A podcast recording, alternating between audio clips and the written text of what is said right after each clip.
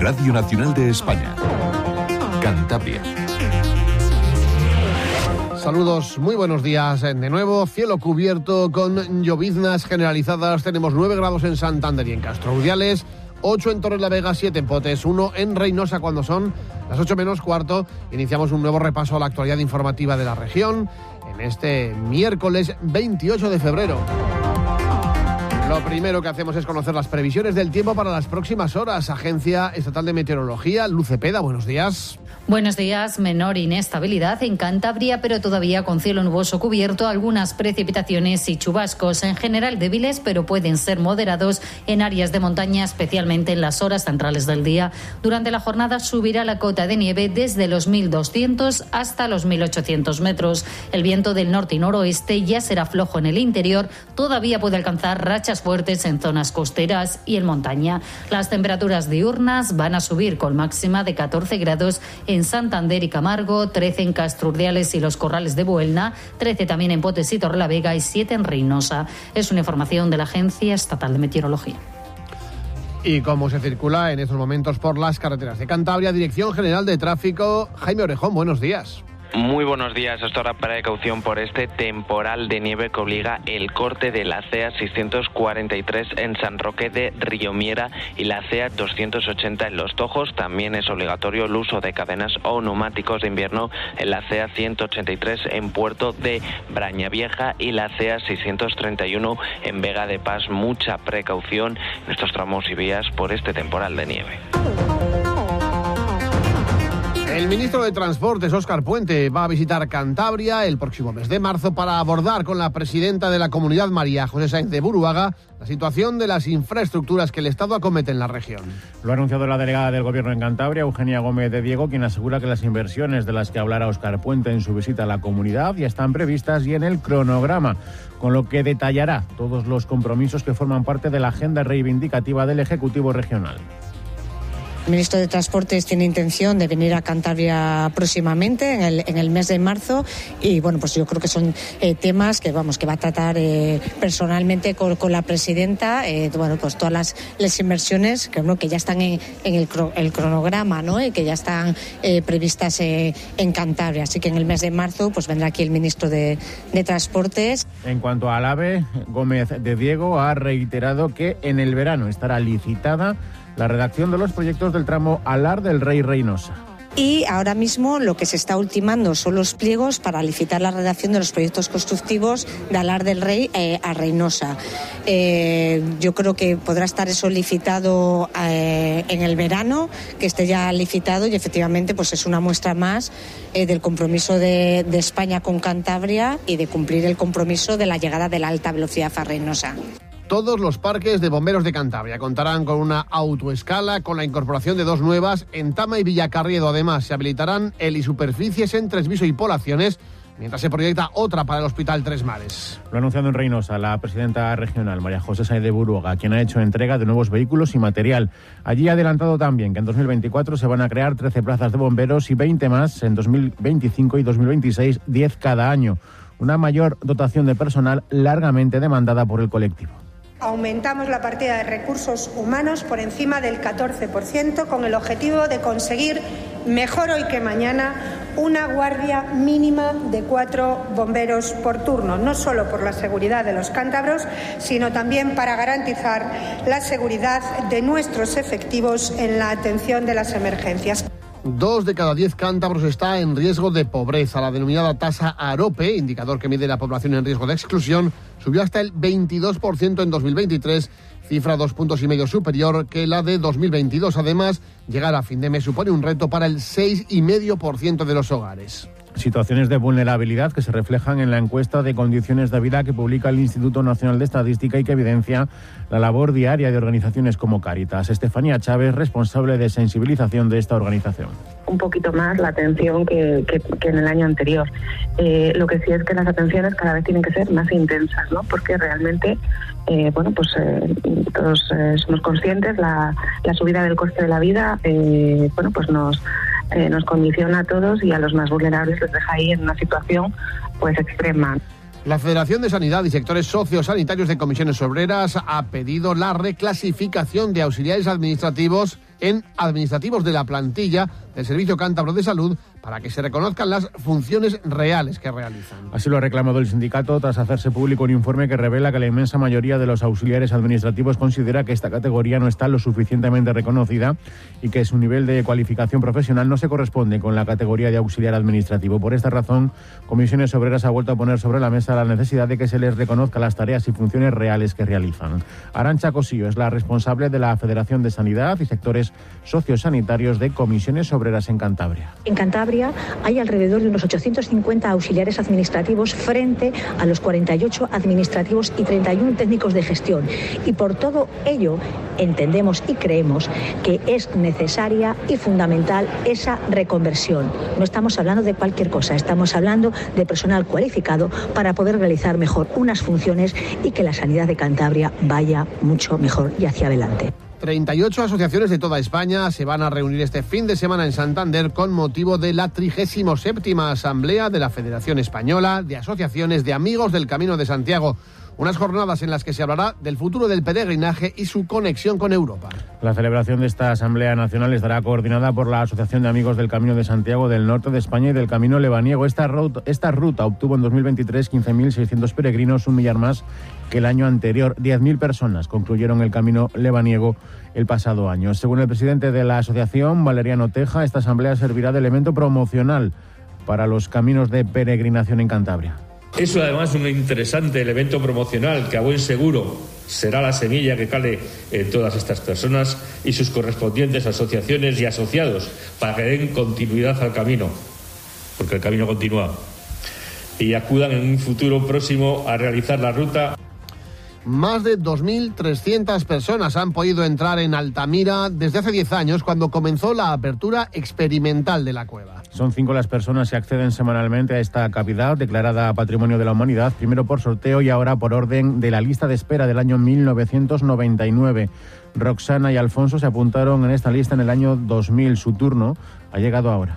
A ver, cuando me llamaron yo, mm, bueno, me acordaba perfectamente que lo había pedido y fue una sorpresa impresionante y ya les dije que menudo regalo. Además era el cumpleaños de mi marido y digo, ya tengo regalo. La experiencia ha sido magnífica porque hemos aprendido muchas cosas nuevas que no sabía yo, que no sabíamos, ¿no? De, de que esa, esa cueva está dedicada únicamente a las pinturas.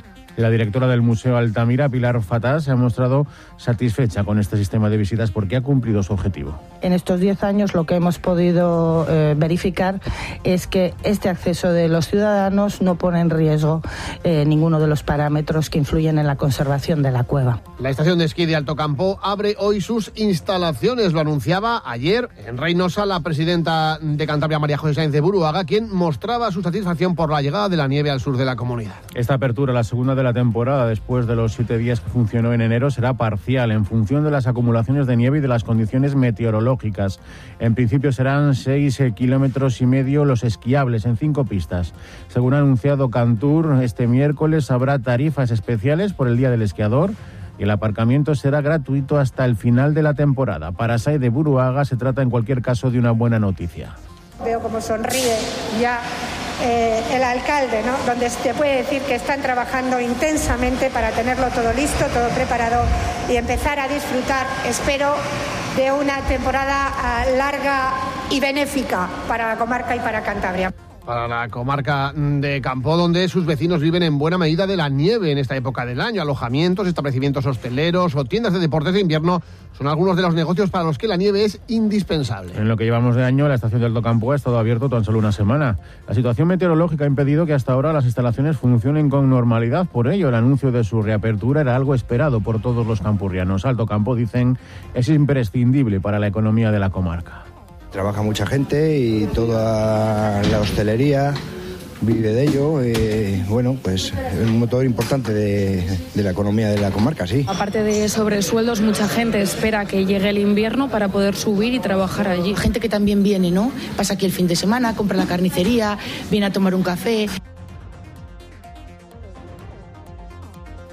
la parte buena de la nieve, pero también tiene otra parte no tan buena. Dos mujeres de Bilbao de 33 y 42 años que se habían quedado aisladas como consecuencia del temporal de nieve en un refugio de Braña Vieja fueron rescatadas ayer por técnicos de protección civil del gobierno de Cantabria. Las afectadas, que se encontraban ilesas, avisaron a los servicios de emergencia en la tarde del lunes de que les había sorprendido el temporal en su ruta de montaña y que procedían a pasar la noche en el refugio. Por la mañana, la nieve caída había bloqueado la puerta de salida y estaban atrapadas. Miguel Gómez, técnico de protección civil que participó en el operativo de rescate, ha explicado que la ventisca y la poca consistencia de la nieve complicaron mucho el trayecto. Se han tenido que ir haciendo relevos para abrir huella, pues porque cuesta bastante, aunque se lleva raquetas y no te hundes tanto, pero, pero es complicado.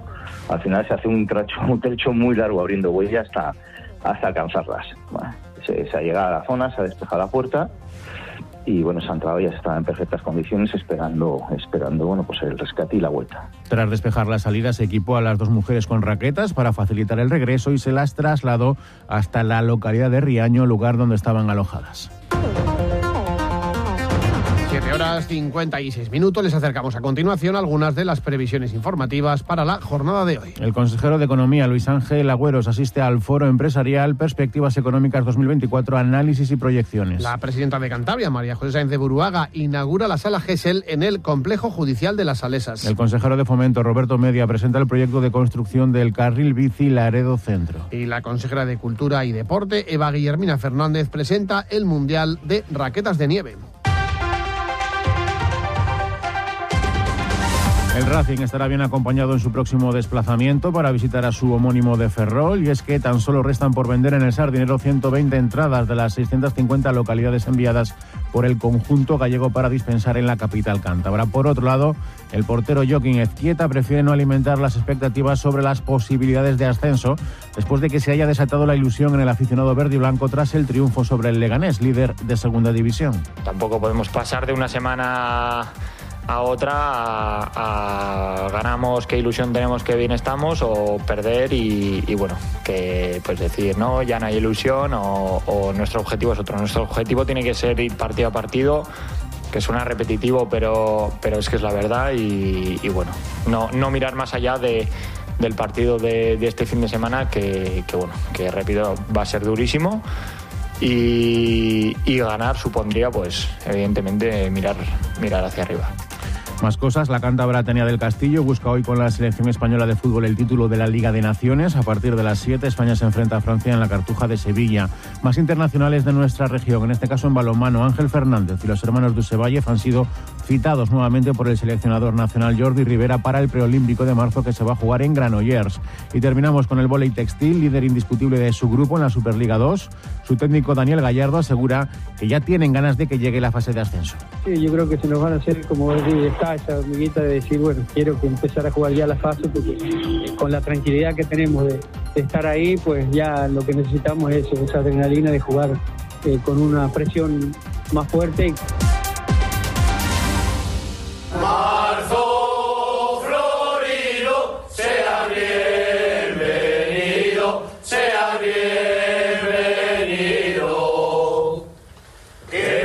Parlamento de Cantabria y la Asociación para la Defensa de los Intereses de Cantabria, ADIC, organizan esta tarde una jornada sobre las marzas en la región.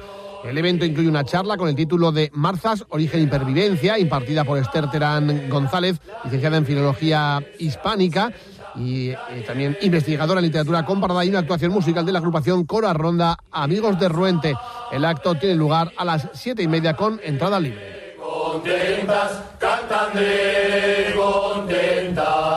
Vamos ya con la portada del diario Montañés, la portada del periódico que se puede encontrar esta mañana en su kiosco.